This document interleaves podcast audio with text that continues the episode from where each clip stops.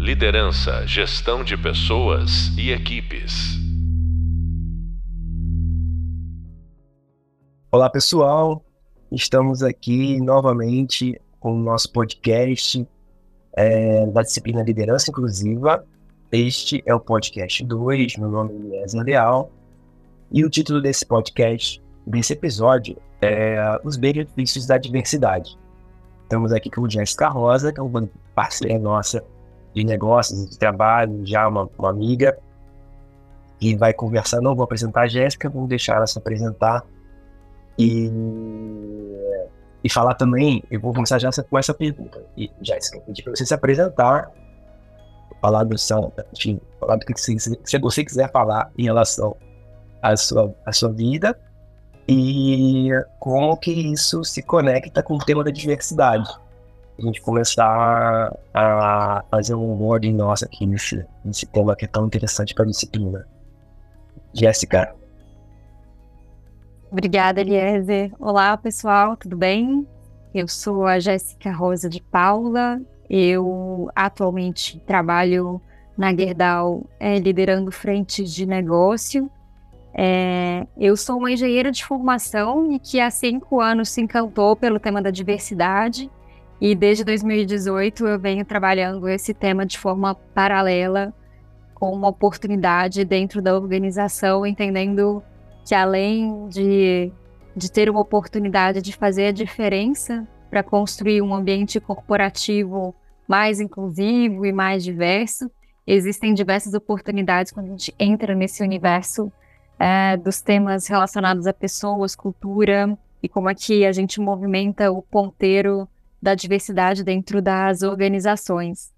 É, eu sou uma engenheira de formação, né? Como eu comentei, eu sou metalurgista, é, tenho uma experiência de vida industrial, tenho uma experiência de vida de desenvolvimento de produto, e nos últimos anos eu tenho me dedicado aos temas de desenvolvimento de novos negócios e inovação.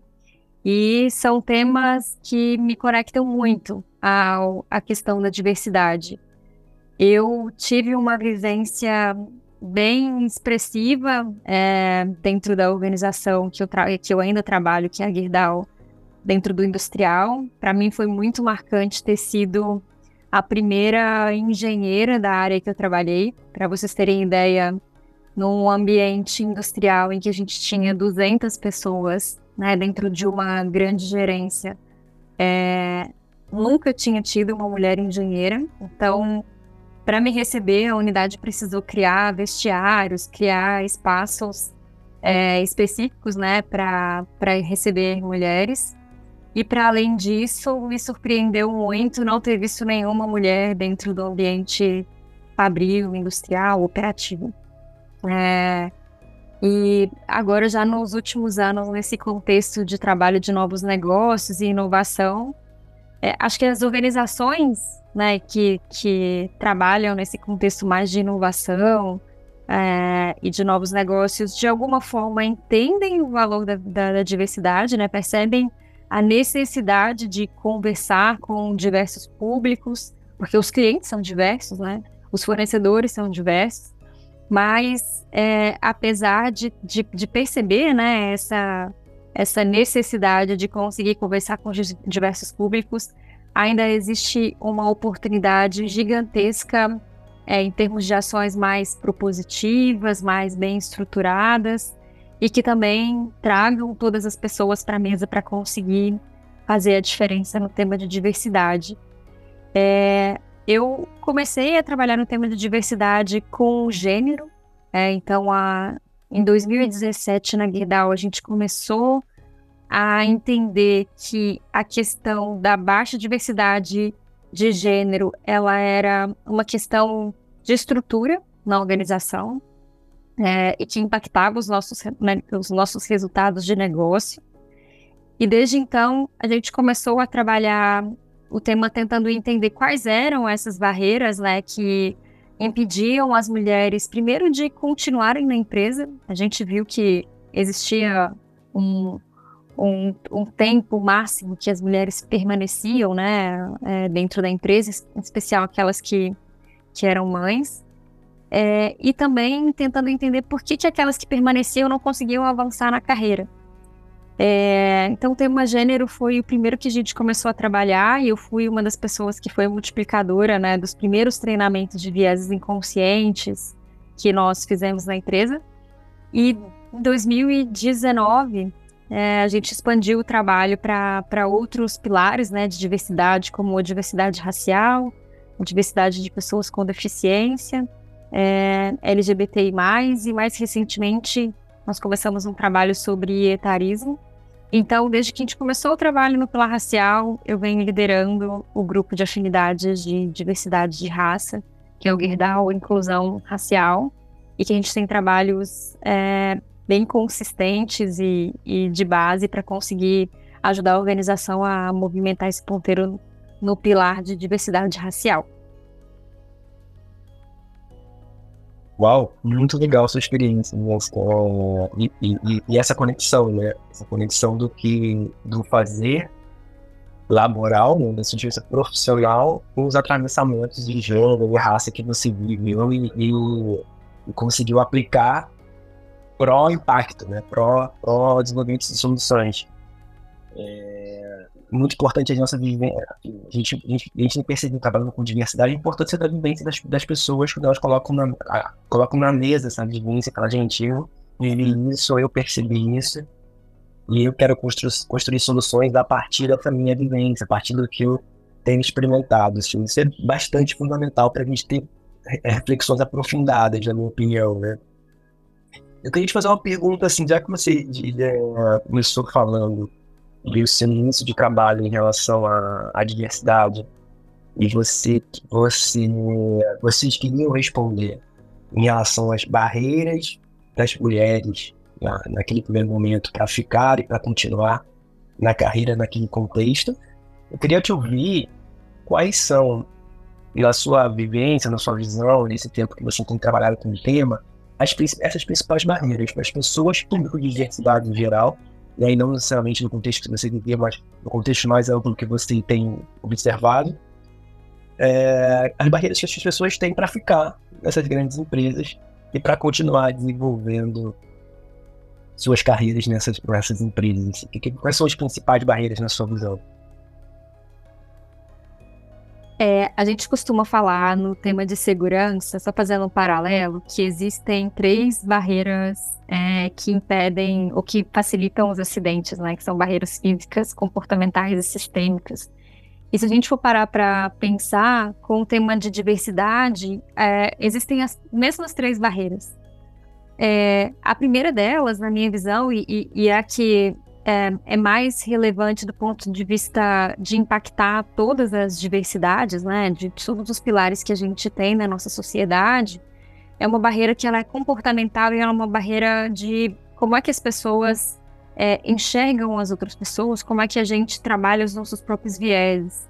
Então, o motivo da gente ter começado o trabalho de diversidade, a semelhança de outras organizações, a semelhança do que a gente viu é, como, como histórico inclusive de universidades, foi olhar para como os vieses inconscientes e os conscientes eles impactam não só a maneira como a gente pensa, como a gente uh, vê as coisas, mas também como é que a gente é, transcreve esses vieses para sistemas e barreiras físicas, né? Então, é, uma das questões que, que, que são super importantes para trabalhar gênero, por exemplo, é entender como é que o viés maternal impacta na carreira das mulheres. De pensar que, de entender como é que é, o fato de as pessoas entenderem que as mulheres, em algum momento da vida, é, possam ser mães e que a maternidade ela é uh, na questão do viés, né, na visão enviesada, ela se torna uma barreira ou se torna um, um consumidor né, da energia dessas mulheres, é, isso, esse próprio viés, ele faz com que as mulheres tendam a ter menos oportunidades de carreira, menos oportunidades de, de avanço.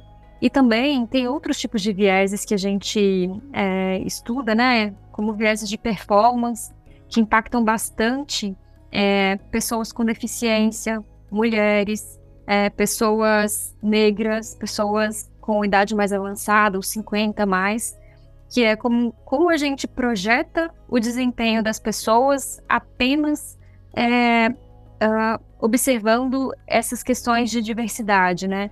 É, entendendo que, é, ou imaginando que uma pessoa que ela 50 mais, ela não vai ter a mesma energia ou ela não vai ter a mesma disposição para inovar do que uma pessoa mais jovem, o que é um grande erro. Ou imaginar que uma pessoa negra vai ter um desempenho inferior ou uma capacidade intelectual inferior ao de uma pessoa branca, o que também é um grande erro. Ou imaginar que as mulheres são menos capazes de tomarem decisões pró-negócio ou decisões difíceis, é, que são necessárias muitas vezes, né, quando a gente está falando no, num contexto de negócio, por, simplesmente pelo fato delas serem mulheres, e também é uma, é uma visão extremamente errônea. E tem outros tipos de vieses, né, que impactam é, a forma como a gente seleciona, como a gente promove, como a gente incentiva as pessoas é, dentro das empresas e também no ecossistema de inovação, quando a gente estiver falando de outras formas, né, de, de engajar as pessoas.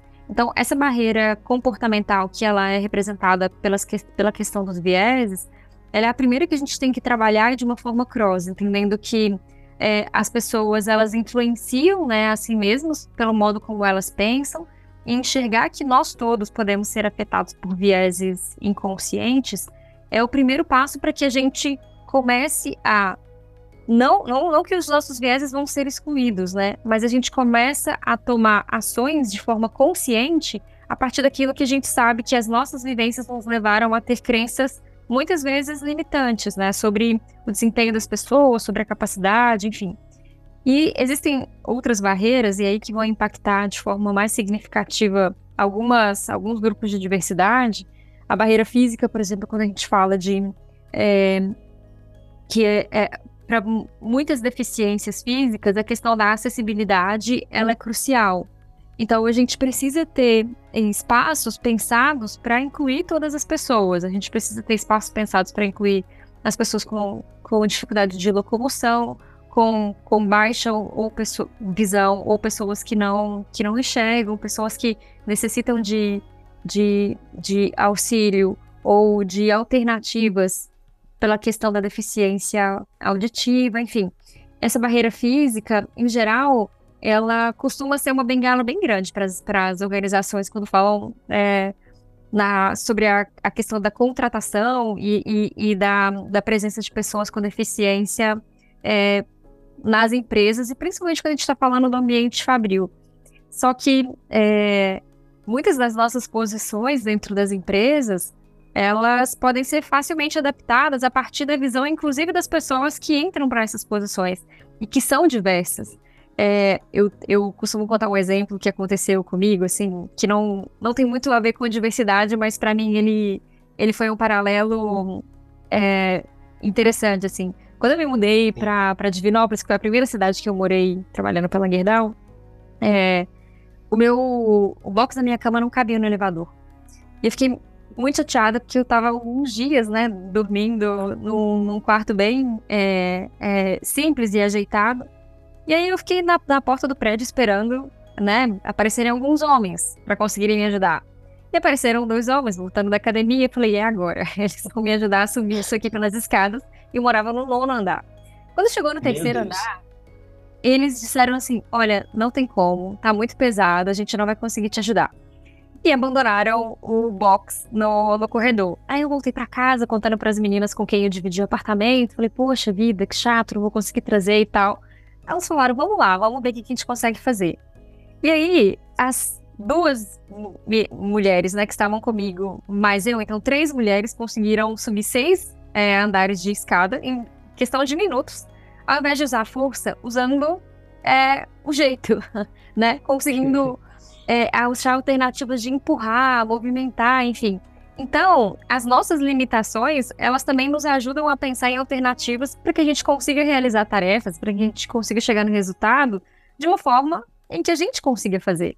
Então, se a gente ficar esperando que mulheres num ambiente industrial vão é, trabalhar quando a gente fala de ambiente industrial, que tem muita atividade ainda manual, muita atividade braçal, é, vão executar as mesmas tarefas como os homens fazem, isso não precisa ter diversidade, concorda? E a mesma coisa que uhum. a gente, quando a gente pensa nas pessoas com deficiência. Elas vão conseguir dizer, muitas das vezes, o que mais elas precisam para além daquilo que é básico, que a gente já sabe que precisa ter em termos de acesso. E a última Sim. barreira que eu queria comentar, assim, que é sistêmica, e que muitas das vezes vai envolver processos dentro das empresas, é o que, que a gente tem dentro das nossas, dos nossos processos, desde contratação, avaliação de performance e promoção, que faz com que a gente consiga reduzir ou mitigar vieses, que faz com que a gente entenda quais são os acessos ou se a gente está conseguindo dar as mesmas condições de trabalho para todas as pessoas e que a gente consiga ter visibilidade e métricas ao longo desses processos de carreira e de pessoas, né?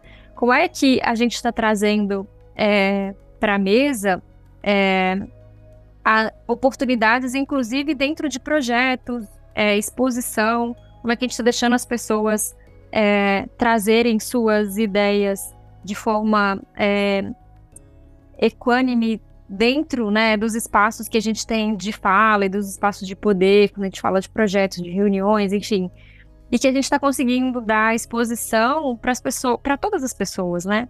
E oportunidades para todas as pessoas. Então, quando a gente é, pensa no, uh, na questão da diversidade, a gente, na minha visão, a gente deveria trabalhar nesses três aspectos: olhar o comportamento das pessoas, olhar o que, que a gente tem de sistemas pró-diversidade e o que, que a gente tem feito em termos de condições físicas para conseguir é, ter condições iguais para todo mundo. Muito bom, muito boa essa resposta, Jéssica, e trazendo uma forma, quando você fala desses, dessas, dessas três barreiras, né, nesse sentido você traz uma forma bastante, digamos, visual, assim, né, é, de, de compreensão das barreiras, assim, né, uma forma bastante transparente. Ah, tem uma, uma grande parceira nossa que trabalha a questão da acessibilidade, ela fala uma coisa também que, que bem interessante. Ela diz assim, putz, em muitos lugares assim tem muita acessibilidade física para pessoas com deficiência, mas não tem pessoas com deficiência naqueles lugares, assim, não vê pessoas circulando, né? Ela fala assim, putz, às vezes, às vezes porque a gente tem a acessibilidade física, mas a gente não tem o que ela chamou de acessibilidade afetiva, né? As pessoas não são queridas lá dentro, não estão não se sentem bem-vindas. Então não é uma não é uma barreira só, né? Não é só uma barreira física que vai impedir uma pessoa, uma pessoa com cadeira de, com cadeira de rodas de acessar o lugar, mas existem outras outras barreiras que, que envolvem a, as questões comportamentais e sistêmicas que, que, que impedem a circulação e, né, e, impedem que essas pessoas se sintam incluídas, né? Muito legal. Eu queria te fazer. Você começou a responder a pergunta que eu ia, que eu já ia fazer para ti, voltando para o tema dos benefícios da diversidade, e, e aí vou, vou bem para uma, uma, uma experiência da sua vivência, assim, falando bem de benefícios. Quais foram os benefícios daquela equipe de quando você chegou? Aquela equipe de 200 pessoas, onde não existia nenhuma engenheira mulher, e, e você foi a primeira. Quais, quais, quais os benefícios que você percebe que essa equipe teve com o início do seu trabalho com eles, assim, bem a vivência pessoal. O que, que, de novo você trouxe para aquele espaço? É curioso, Elias, que eu era super jovem quando eu juntei, me juntei a esse time, eu tinha 25 anos. E a uhum. minha primeira reação, na verdade, foi tentar me normalizar ao grupo. Porque eu enxergava um ambiente extremamente masculinizado, e na minha cabeça, super jovem e imatura, no primeiro momento, é, a minha, a, o meu diferencial por ser mulher, as minhas vivências como mulher, seria na verdade um demérito. Eu precisei de pelo menos uns 12 meses de maturidade para conseguir entender que, na verdade, o que faria diferença era, era o fato de eu ser quem eu era de trazer Sim. essas minhas vivências, minhas experiências e as minhas singularidades para conseguir uhum. aportar de forma geral para o time. Então, uma das, das questões que para mim eram bem importantes, assim, perceptíveis, né, com, com base em feedbacks é, das equipes em que eu liderei, ou que eu trabalhei, é o fato de que, em, em geral, é, eles percebiam uma escuta mais genuína, uma, um, um trabalho um pouco mais ponderado do que os meus colegas homens, que eram mais exaltados e, inclusive, mais emocionais ou emotivos para alguns temas. Então, para dentro do trabalho, e é curioso, né? Porque se espera que as mulheres sejam mais emocionais. Na verdade, o que eu consegui aportar é trazer mais racionalidade, mas com humanização para dentro das relações é, do trabalho. Isso era tanto no contexto, né, com as pessoas que eram minhas pares ou meu, minha liderança na época, quanto com as pessoas da operação que eram lideradas pelo nosso time. E eu me lembro de, um, de, um, de uma pessoa da operação que ele falava: o dia que você for coordenadora desse forno específico aqui, eu vou fazer uma limpeza da carcaça de é, escovinha de dente. Porque ele falava assim: eu gostaria tanto que você fosse minha líder, porque eu percebo como você lida de forma diferente com, com os problemas, com as pessoas, como é que você consegue é, traduzir no comportamento e nesse relacionamento de forma muito mais leve, mais branda e, e menos é, é, agressiva até que os, que os meus colegas homens traziam. E tinha umas outras questões que para mim eram, eram bem é, eu, eu esbarravam nas questões de barreiras físicas, assim, que eu comentei. Que o nosso o, o, trabalho operacional, por vezes, ele era muito braçal. A gente tinha muitas atividades que é, necessitavam, necessitavam de ferramentas é, manuais ou de força física, e aquilo me incomodava muito, porque por mais que é, os homens que estavam ali na operação tivessem capacidade de, de executar as atividades, elas não precisavam ser feitas daquele jeito tudo tem um jeito mais mais simples, mais automatizado e menos e com menos necessidade de desgaste físico de ser feito. Acho que uma das coisas que para mim foi bem importante de conseguir aportar nesse nesse time naquele momento era essa provocação de que a gente não precisa fazer as coisas como elas são feitas. É, para ter espaço para que mulheres é, engajassem na, no ambiente operacional, a gente precisaria mudar como as atividades, algumas atividades eram realizadas e algumas delas envolveram algumas modificações que, por, por incrível que pareça, eram modificações simples, mas super necessárias para a gente conseguir criar automatizações ou mecanizações para a operação. Então, que favoreceu os, os homens que já estavam nesse trabalho Sim.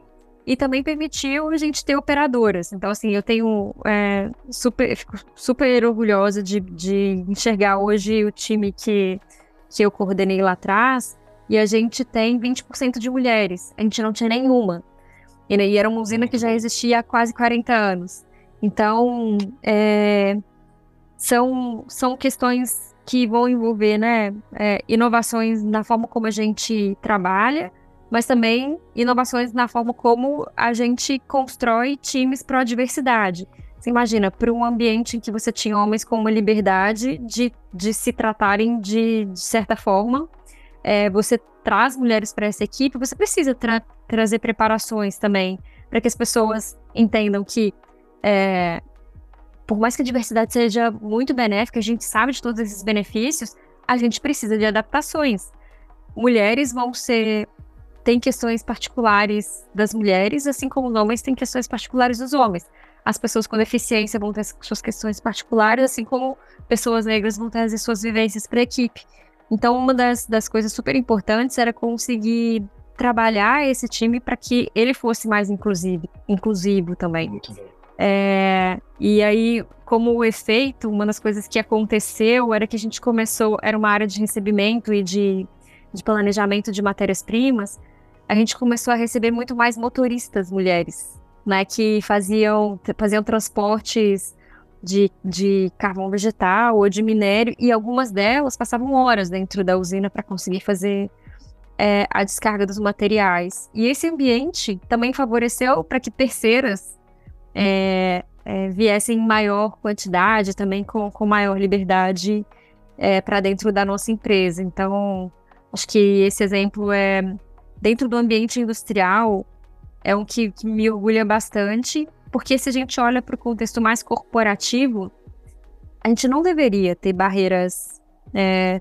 tão visíveis, né? Pra é muito parecido, é muito parecido é, desculpa é, interromper dessa forma, assim, eu tô bastante, eu fiquei muito feliz com a resposta, que você trouxe é, os benefícios, é, exemplos de benefícios bastante contextualizados com a tua vivência, né? E assim, é, é incrível, assim, porque é, você começou lá, você disse lá atrás, você precisou pelo menos uns 12 meses para você poder compreender que a sua vivência traria, pra, traria benefícios para aquele ambiente também, né? Sua vivência como mulher, a sua, a sua até as suas, as suas potências e as suas limitações, né, sendo reconhecidas, poderiam trazer, trazer benefícios para aquele espaço. E, e também a, sua não adequação à, à, cultura daquele espaço também poderia trazer benefícios, como trouxe, né? Então, assim, até mesmo os, os, os homens, que, os novos homens que chegavam naquele ambiente, possivelmente eles também, faz, eles também, eles também trariam naturalmente suas vivências e poderiam trazer vivências parecidas com a sua, mas como o ambiente é, costuma, aquela, uma cultura forte, costuma moldar as pessoas também, os próprios homens que teriam mais sensíveis, ou que, tem, ou, ou que tivessem menos força, enfim, ou que tivessem mais vontade de trazer inovação, também ficariam, ficariam e ficavam constrangidos a, a, a propor mudanças, né? E aí você conseguiu, você conseguiu perceber o valor que você tinha, é, é, é, enfim, intrinsecamente, individualmente, e transformar isso em benefício e mudar a cultura do espaço. Assim.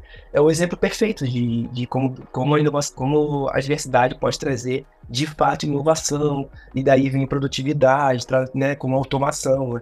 É, é, é, é um exemplo bem prático. Assim. E aí, tanto é, é esse, é, talvez esse exemplo da indústria, né, que seja, que seja que é um exemplo bastante peculiar, até uma metáfora mais forte em relação quando você fala de cultura, quando você fala de força, provavelmente corporativo, voltando para a gente para o início da minha fala, é muito similar, apesar da gente achar que não, né, que, que também tem umas disputas de força, tem umas disputas de, de, de, de, cultura, assim, que, que são excludentes também, né, na, quando, quando você pensa na, na chegada das pessoas, de pessoas com públicos de diversidade com mais força nesses espaços, assim.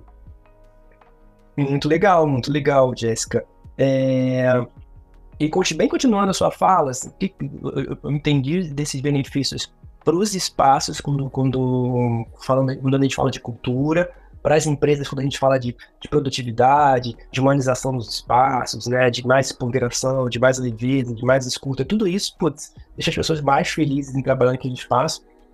E levando para a tua experiência também na sua vivência profissional que a gente conhece, o que você acha que a diversidade pode trazer para a área de produtos, de benefícios para a área de produtos, para a área de desenvolvimento de novos negócios?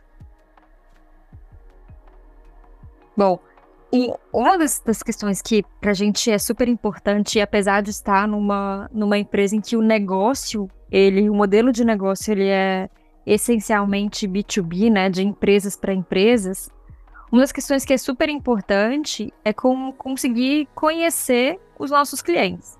Então, as pessoas que consomem materiais Gerdau ou consomem dos, das nossas empresas de novos, dos novos negócios que a gente tem criado é, nos últimos três anos, é um público diverso.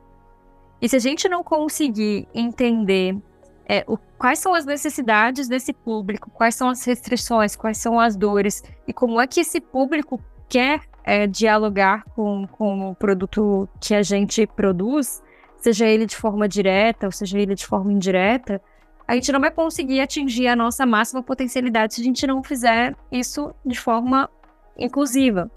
Então, a gente tem trabalhado nos últimos anos é, uma questão é, de marca empregadora e uma questão de marca, de uma love brand mesmo, para conseguir é, dialogar com esse público para que ele entenda que a nossa empresa é uma empresa que valoriza a diversidade, mas ela também é uma empresa que é ética, ela é uma empresa que é, é inovadora, ela é uma, uma empresa que preza pelo meio ambiente. Então, é conseguir entender quais são as nuances que esse público diverso é, quer em termos desse diálogo, dessa interação com a nossa marca e com os nossos produtos é super importante.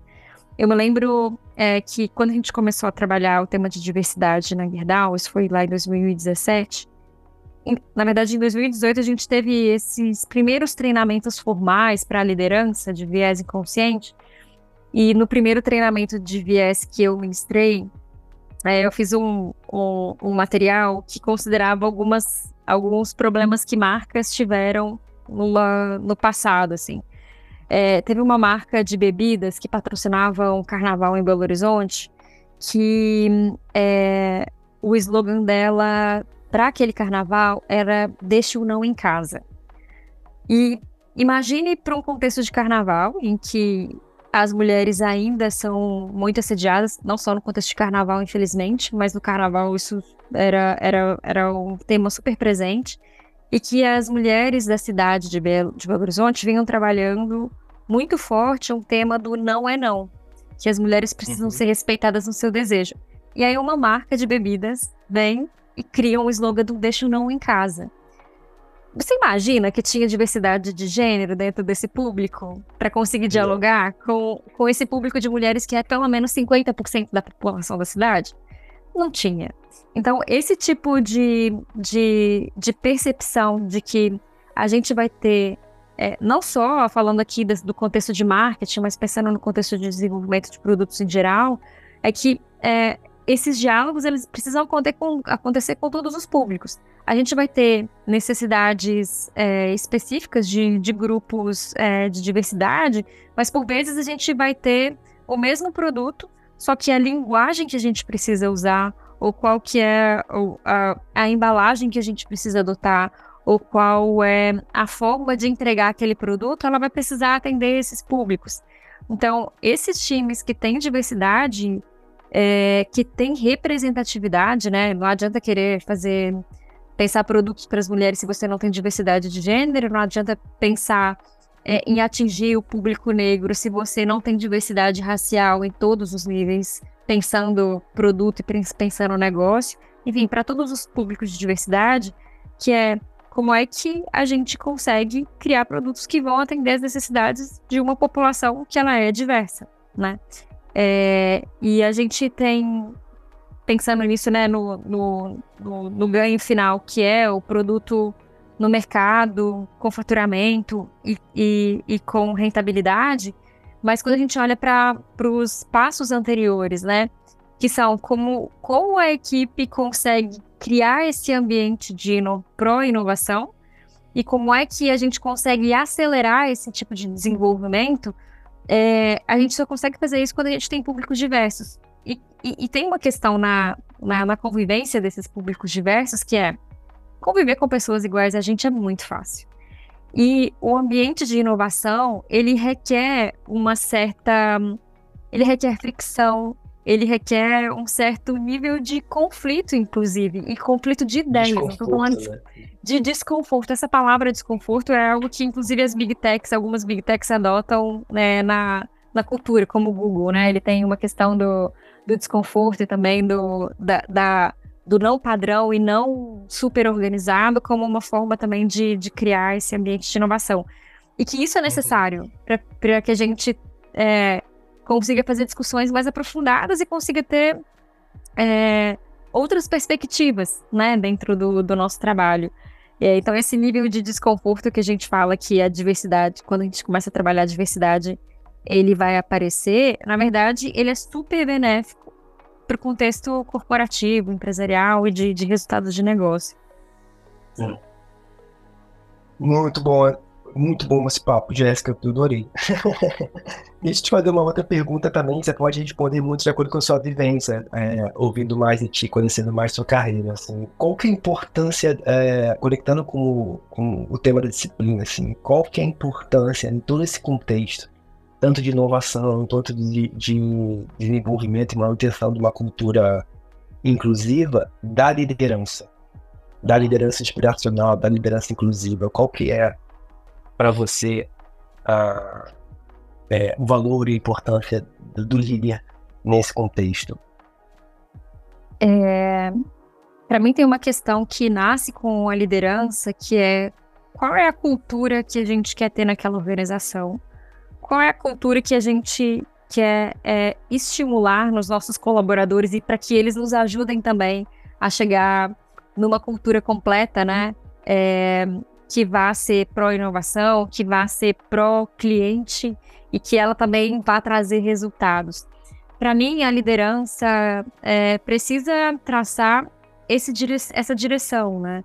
E entender quais vão ser é, imperativos dessa, dessa cultura que vão refletir imperativos de negócio. A gente tem alguns exemplos bem interessantes no, no ambiente é, de startups aqui no Brasil, e para mim, um deles que é um dos maiores cases de sucesso é o do Nubank. Se você ouvir a Cristina Junqueira falando sobre como eles começaram no Nubank, eles começaram pela cultura. Obviamente, eles sabiam que queriam trabalhar um problema grande, é, que tivesse uma solução pautada em tecnologia e que fosse super escalável, mas eles começaram pela cultura, entendendo que o cliente estaria no centro e que eles seriam muito rápidos e que trariam tecnologia, mas sempre com foco é, em resolver o problema do cliente. É, então, essa, essa, liderança ela precisa ser inspiradora em traçar quais vão ser essas, essas, esses direcionadores é, culturais, mas também que vão direcionar o negócio. Então, você pode imaginar que a questão de lançamento de produtos para empresas de tecnologia como é o próprio Nubank é super relevante. E, é, é, e no fim das contas, isso é um, um imperativo importante de negócio, né? Mas além dessa questão da inspiração, não tem como é, ter um, uma diversidade real sem ter um plano robusto e ações bem estruturadas. Então, quando a gente fala de, da liderança, né, do papel da liderança, é sim, essa liderança que vai conseguir traçar qual é a cultura desejada e qualquer, quais são esses imperativos de negócio, mas também é uma liderança que ela vai é, implementar ações dentro da organização para que a gente tenha mais diversidade e inclusão, e é uma liderança que vai acompanhar e que vai fazer follow-ups e, e cobranças, enfim, retroalimentar um ciclo de planejamento e execução quando a gente olha para esses, esses é, indicadores de diversidade. Né? E aqui a gente está falando de indicadores como indicadores demográficos de qual é a presença de diversidade em cada um dos níveis da organização. A gente está falando de como que as pessoas, como, como, como são né, os indicadores de carreira com esses atravessamentos de diversidade, quais são, se a gente tem impactos do ponto de vista de remuneração nesses grupos de diversidade, é, se a gente tem diferenças né, dentro desses grupos de diversidade, e se a gente está conseguindo atingir é, um público diverso com os produtos que a gente lança no mercado.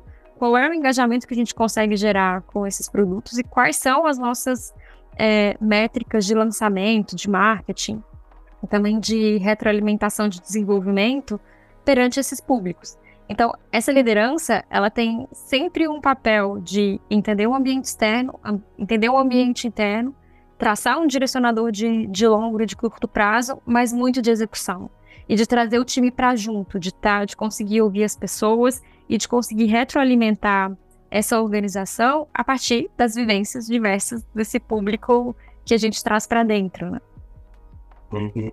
Muito legal, Jéssica. Há alguns anos atrás, uns dois anos atrás, mais ou menos, a gente estava conversando sobre diversidade com uma, uma Big Tech no Brasil também. É, não, é, assim, bem no início dessa discussão. E eu ouvi de uma liderança assim, mas além de. Além de, de, de eu ter que me preocupar com performance e resultado do meu time, vou ter que me preocupar também com diversidade.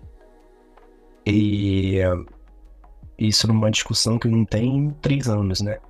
enfim, que a gente ainda ouve bastante hoje em dia, mas que, que já está bastante amadurecida, né? Como que as coisas estão misturadas, né? Performance, Super. resultado de performance, né? Resultado de diversidade já, já está conectado e o bom líder ele vai, ele vai conseguir fazer essa conexão para conseguir mais performance, mais resultado. É muito, muito interessante. Jéssica, super obrigado. Primeiro, primeiro por por pela confiança e se deixar conhecer melhor nessa, nessa nossa conversa. Assim, muita sorte da, da, da Gerdau e das, dos seus líderes em ter você trazendo mais escuta, ponderação, humanização, leveza para os espaços que você tem trabalhado. É, te agradeço muito pelo seu tempo e, e pela sua enfim, dedicação a essa conversa. Assim, muito, muito, muito obrigado. Aprendemos muito com você. Uma palavra final? É, primeiro, eu agradeço super o convite. É, para mim é sempre um prazer conseguir dividir um pouquinho dessa vivência dos últimos anos.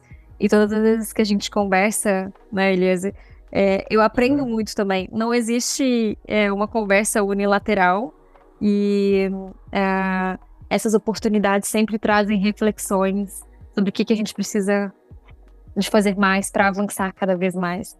E pensando assim no contexto em que a gente gravou é, esse podcast, né, pensando nos alunos e, e, e academia que vai nos ouvir, é, acho que o convite é, é, a gente não transforma aquilo que a gente não coloca nossa atenção.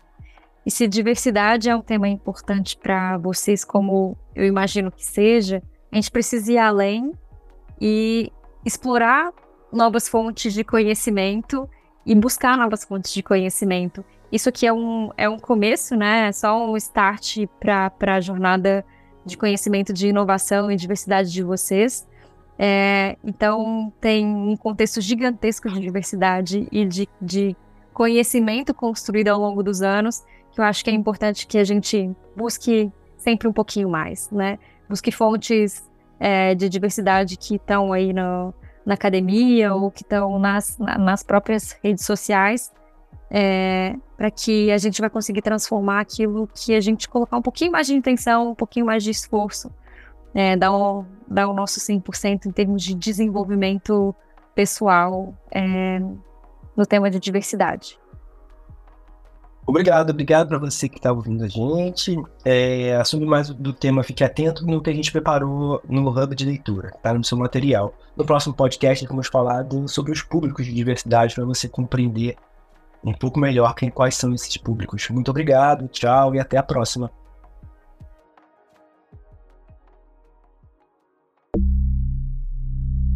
Liderança, gestão de pessoas e equipes.